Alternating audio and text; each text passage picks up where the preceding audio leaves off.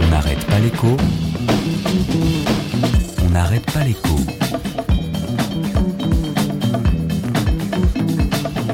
Alexandra Ben Saïd. C'est comme si demain euh, Airbus était en difficulté et qu'on demande d'acheter des Airbus 380 pour desservir Rodez, Lannion ou Agen. Il y a quand même eu un concours hein, de l'absurde cette semaine. Avec son bidouillage, l'État a-t-il sauvé Alstom Belfort? À court terme, oui, et ce n'est pas rien, des activités transférées à 200 km, même s'il n'y avait pas de plan social, franchement, pour les emplois, pour la ville, la messe était dite. Alstom avait-il seul les moyens de conserver et reconvertir Belfort? Eh bien, je vous laisse juger.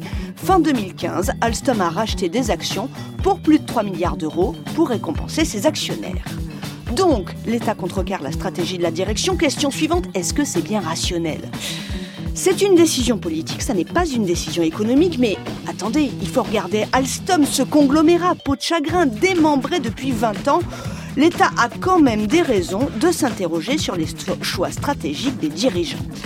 Alors maintenant, pendant que nous commandons, nous, des trains à grande vitesse pour les faire rouler à petite vitesse pendant au moins 10 ans, hypothèse optimiste, les Allemands, eux, ils commandent à Alstom le tout nouveau train à hydrogène qui sera fabriqué outre-Rhin. En France, il y a trois autres sites Alstom qui ont des raisons de s'inquiéter aujourd'hui. Et là, on peut s'indigner sans réserve ni nuance. Ça fait aussi 20 ans que la politique ferroviaire de la France cherche son sauveur. Jusqu'ici, tout va bien. Jusqu'ici, tout va bien. Mais l'important, c'est pas la chute. C'est l'atterrissage.